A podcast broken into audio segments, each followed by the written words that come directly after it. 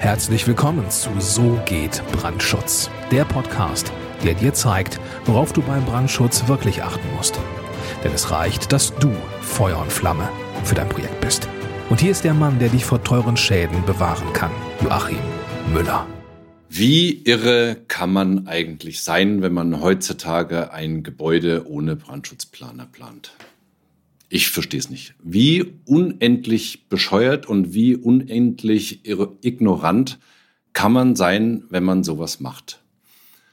Jetzt fragst du dich wahrscheinlich, warum regt er sich denn so auf? Äh, und verstehst wahrscheinlich gar nicht, was da hier jetzt gerade so der Stimmungstreiber bei mir ist. Aber ich krieg, wenn ich solche Situationen, wie ich sie jetzt kürzlich wieder hatte, da kriege ich einfach wirklich da kriege ich Puls. Da kann ich mich einfach nur drüber aufregen und das will ich dir jetzt einfach mal, äh, will ich jetzt einfach in diesem Video mit dir teilen, was da Sache ist. Es kommt leider Gottes immer wieder vor, dass man eine, eine Planung zugeschoben bekommt mit einer Angebotsanfrage. Schreibt doch mal den Brandschutznachweis. Wir haben hier ein Projekt, der Bauantrag ist schon eingereicht und wir wollen in Kürze zu bauen anfangen. Da kriege ich wirklich, da greife ich mir an die heiße Stirn. Sowas kann ich wirklich überhaupt nicht verstehen, wie man so arbeiten kann, weil wenn der Bauantrag eingereicht ist, dann heißt das, man hat die komplette Leistungsphase eins bis vier durchgeplant mit allen Projektbeteiligten, Bauherr, Architekt, Heizung, Lüftung, Sanitär und wer alles sonst noch mit dabei ist, Elektrofachplaner. Und das Ganze komplett ohne, dass der Brandschutznachweisersteller mit am Tisch saß und in die Planung mit eingegriffen hat. Und was ist das Ende vom Lied? Der Brandschutznachweisersteller soll es dann wieder richten und soll in den Brandschutznachweis einfach allen Schmarrn reinschreiben, der in der Zwischenzeit einfach vergeigt worden ist. Ich kann es echt nicht anders sagen. Es ist wirklich unfassbar, dass es sowas heutzutage bei kleinen, großen und mittelgroßen Projekten teilweise immer noch gibt. Und ich spreche hier wirklich aus Erfahrung. Sowas kommt tatsächlich vor und ja, äh, das Video, das ist jetzt, du, du merkst schon, äh, das ist jetzt hier etwas emotional, aber ich muss es jetzt einfach mal loswerden. So macht man das nicht, weil der Brandschutznachweisersteller ist nicht derjenige, der dann zum Schluss die Prostitution im Projekt macht und für ein paar Euro den Brandschutznachweis einfach runterschreibt und jeden Schmarrn wirklich versucht zu legalisieren, der zu legalisieren ist. Ich habe das schon so oft jetzt erlebt, dass da äh, Projektanfragen gekommen sind, wo noch nicht mal die richtige Gebäudeklasse, äh, das Gebäude nicht in die richtige Gebäudeklasse eingestuft wurde, wo nicht gecheckt wurde, dass es sich um einen Sonderbau handelt. Und dann wurde der Bauantrag eingereicht und dann soll man den Brandschutznachweis dazu schreiben. Und wenn man sich dann dagegen sperrt oder wenn man dann in den Nachweis einfach Themen reinschreiben muss, zwangsläufigerweise, die bisher einfach komplett verschnarcht worden sind im Projekt, dann kommen auf einmal, dann, dann, da werden sie auf einmal alle ganz aufgeregt. Das haben wir noch nie so gemacht. Äh, oder der andere Fall, das haben wir schon immer so gemacht und äh, wir verstehen gar nicht, was sie da für Themen haben. Und braucht es denn das wirklich? Und können wir da nicht eine Abweichung schreiben? Wirklich völliger Schmarrn, was da passiert. Und so darf man einfach nicht arbeiten. Glücklicherweise, und das ist das, was mich jetzt dann pulsmäßig auch wieder etwas nach unten bringt und etwas sanfter stimmt, glücklicherweise werden solche Anfragen einfach immer weniger. Und äh, das ist das, was mich jetzt einfach beruhigt. Aber vielleicht liegt es auch nur daran, äh, dass mein Standardkundenkreis, mit dem ich zusammenarbeite, in der Zwischenzeit einfach kapiert hat, wie wichtig der Brandschutz ist und dass man da einfach von Anfang an immer in den Projekten mit dabei ist.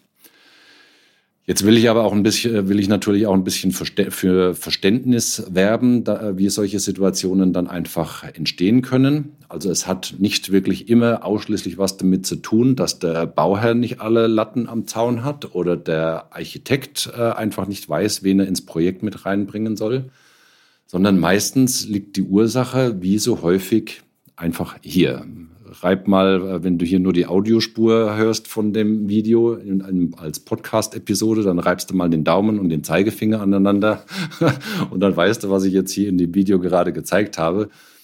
Es geht wie so häufig einfach ums Geld. Der Bauherr möchte Geld sparen. Ja, das kann ich natürlich verstehen. In die Lage kann ich mich durchaus reinversetzen. Aber man spart einfach komplett an der falschen Stelle, wenn man den Brandschutzplaner erst notgedrungenermaßen dann irgendwann ins Projekt mit reinnimmt, weil man dann irgendwann vielleicht kapiert hat, dass man den Brandschutznachweisersteller braucht. Oder eine Alternative ist dann natürlich auch, der Architekt, der ja die ganzen Planer ins Projekt mit reinzubringen hat und zu koordinieren hat, war entweder so überheblich, dass er gedacht hat, er kann es alleine stemmen und hat sich einfach vom Fachwissen her komplett überschätzt oder das Projekt unterschätzt. Oder, was auch durchaus sein kann, der Architekt hat sich gegenüber dem Bauherrn nicht durchsetzen können und hat nicht dafür sorgen können, dass der Brandschutzfachplaner mit ins Boot kommt.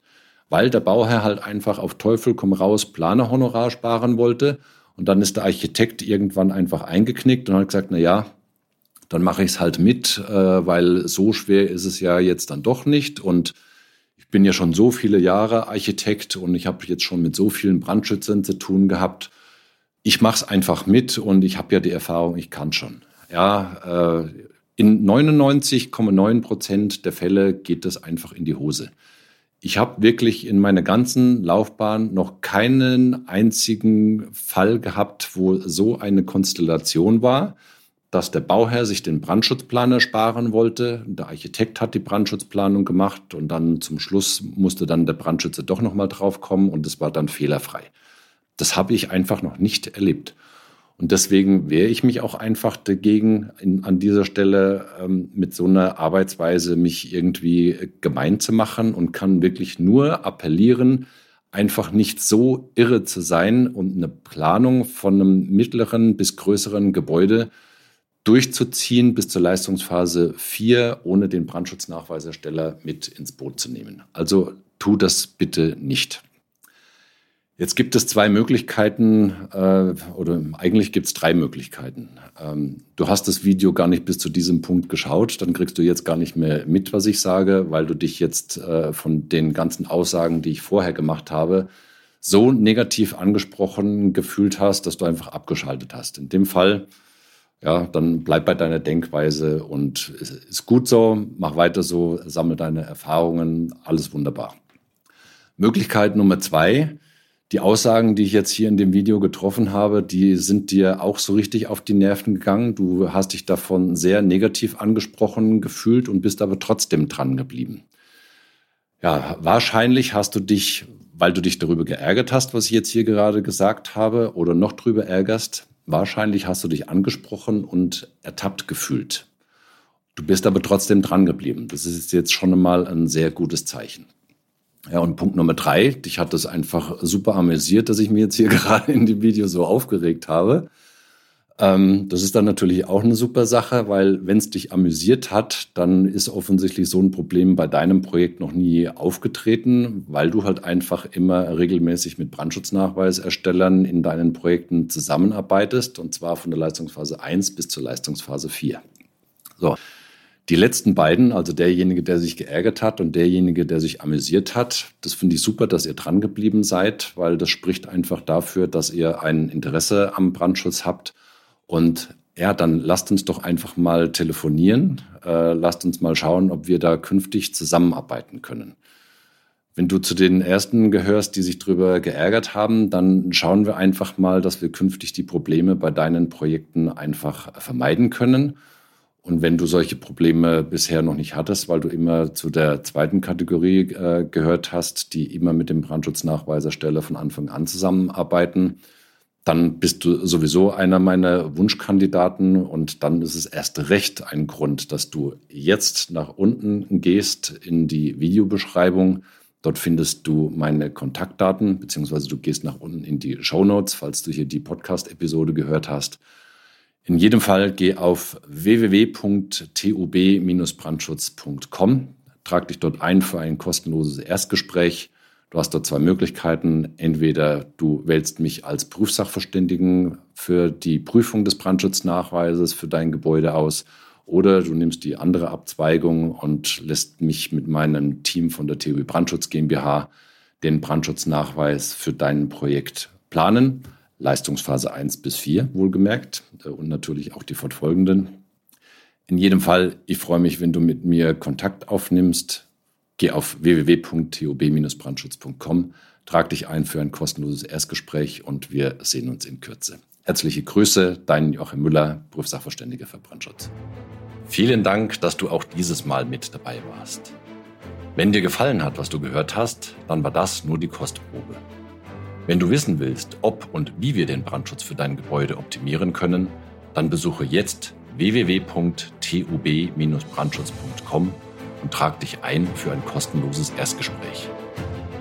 Diesem 45-minütigen kostenlosen Beratungsgespräch wird eine Strategie für dich erstellt. Und zwar egal, ob du uns für die Planung des Brandschutzes für dein Gebäude brauchst oder ob du mich als Prüfsachverständigen für die Prüfung eines Brandschutznachweises haben willst. In unserem Gespräch lernst du die Chancen und Risiken für dein Projekt kennen und wir zeigen dir, wie du die Kontrolle über die Kosten für den Brandschutz und die Termine bekommst. Vergiss eine Sache bitte nicht. Je früher du uns in die Planung oder Prüfung des Brandschutzes für dein Gebäude einbindest, umso eher bekommst du über Folgendes die Gewissheit. Einen maßgeschneiderten Brandschutz für dein Gebäude, die Einhaltung der Termine und die Einhaltung der Kosten. Also, gehe jetzt auf www.tub-brandschutz.com und trag dich ein für ein kostenloses Erstgespräch.